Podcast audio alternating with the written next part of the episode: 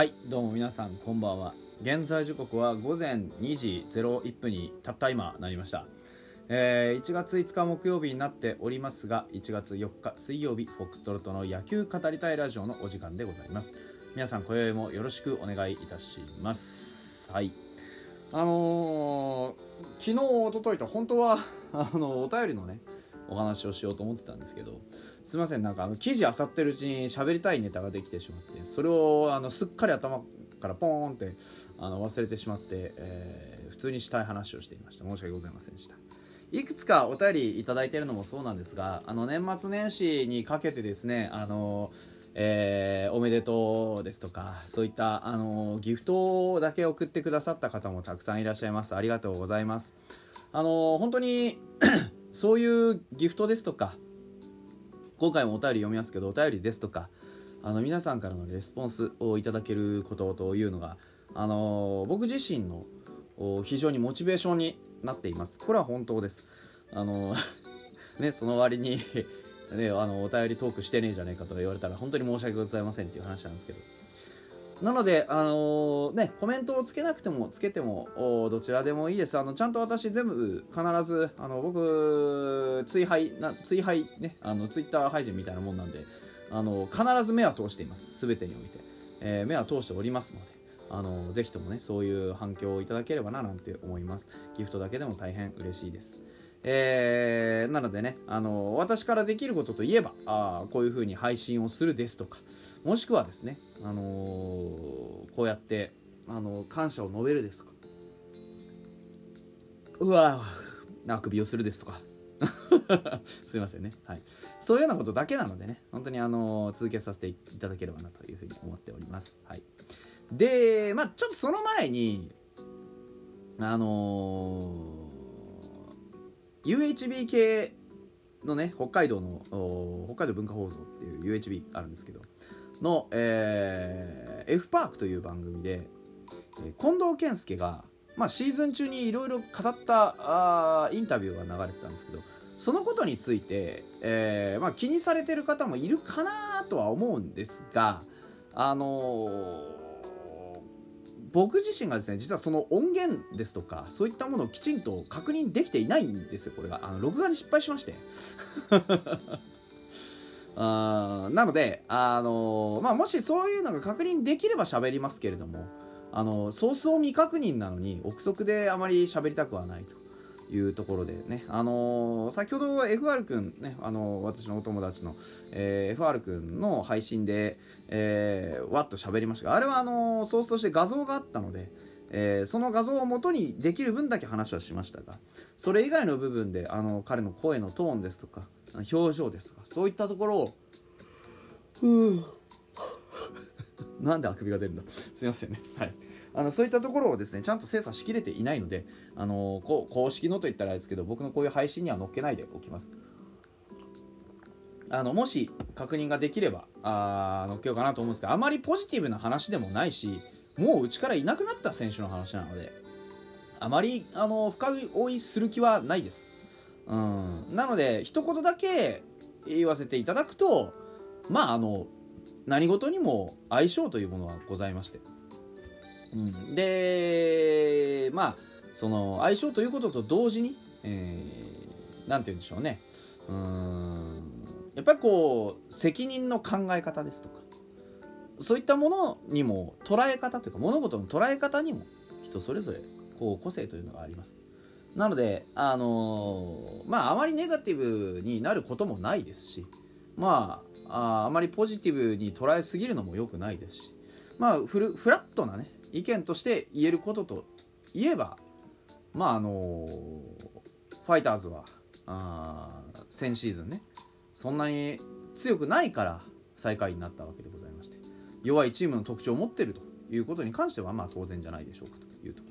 ろうんそれ以上でも以下でもないかなという感じですね。うんなまあ、なのでその辺の話はあのもし私が確認できればということにしようかなと思っております。はい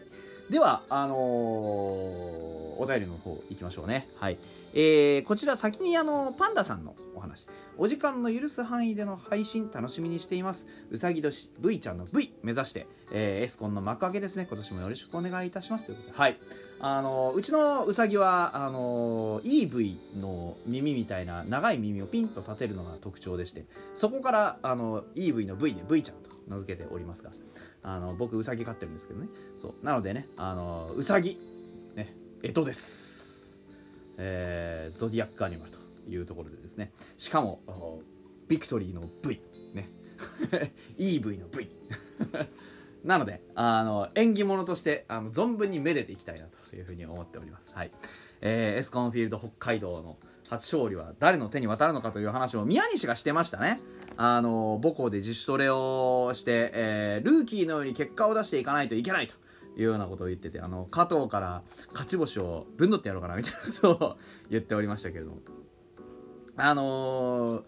24登板あ0勝3敗1セーブ7ホールド5.66という結果の宮西直樹、ね、プロ16年目、えー、勝負の年だと思っていると。昨年結果が出なかった分今年は本当に結果を求めてルーキーのように結果出していかないといけないと思っているとあとはやるだけかなというところだそうです。いろんなトレーニングして、えー、鍛えてきているという彼のね底力を信じたいなと思っております、はい、パンダさんお便りありがとうございます。はい。えー、でもう一つが花さんですね。こんばんは試合中に不思議に思っていたことを質問させてくださいと。ありがとうございます。どうぞどうぞよろしくお願いいたします。えー、よく外野からホームへ返球の際に私から見たらどう見てもバックホームに投げてるねみたいな返球を他の選手がカットする場面が気になってました。カットする選手はホームベースまで届かないと思ってカットするのでしょうか。外野から結構いい返球来てるので気になってましたという話ありがとうございますいい着眼点じゃないかなと思います。端的に言うとちょっとシチュエーションが分かりきらないので何とも言えないんですが、えー、外野手はあのこれ常にううちのボスが言ってます。えー、強い返球低い返球を返しなさい。これルールです一つ。であのー、僕ちょくちょく解説をしてる時に言ってたと思うんですけど、えー、補殺を取りに行く必要は一切ない、補殺がいつでも取れるんだぞという肩ですとか守備の速さそういったものを見せておく必要はある。ですが結果として外野守備の肝は進塁の阻止です。なので例えばバックホームビュンいい投球が返ってきました。でもギリギリになってクロスプレーをしてそのクロスプレーの間に打ったバッターが進塁してしまうんだったらカットしてその進塁を刺しに行った方がいいんです。ですからあのー、ギリギリになってしまうのであれば。でそのギリギリっていうのも結局ここ最近はあれじゃないですか。あのー、VA VAR というかこれ毒されてますね。リクエストもあのー、きちんとシステムが整ってきましたからあの割かしまあなんて言うんでしょうね、えー、アウトになりやすいかって言われるとそうでもないんですよね。結構あのギリギリだったらもうあのセーフになることが多い。うん、でよっぽどあっからさまのアウトっていうの以外は結構その五分五分なんですね。だから何が言いたいかっていうとそういう際どいプレーで1点をゼロにするのではなくて1点失いはしたもののその次に2点目3点目になるような目を積んでおく。つまりそこで相手の攻撃を切る断ち切るというプレーにする。これが予防の考え方ですね。ですからあのー、外野からすごくいい返球が返ってきたってなっていたとしても確実にアウトにできるプレーでないのであればあ内野もしくはピッチャーあたりがバシッとカットしてファーストからセカンドへ回ろうとする、えー、バッターランナーを牽制するもしくは刺しに行くというプレーはワンアウトを追加で取れる可能性を残しつつ失点の確率を下げるという意味では非常に大事なプレーだと思います。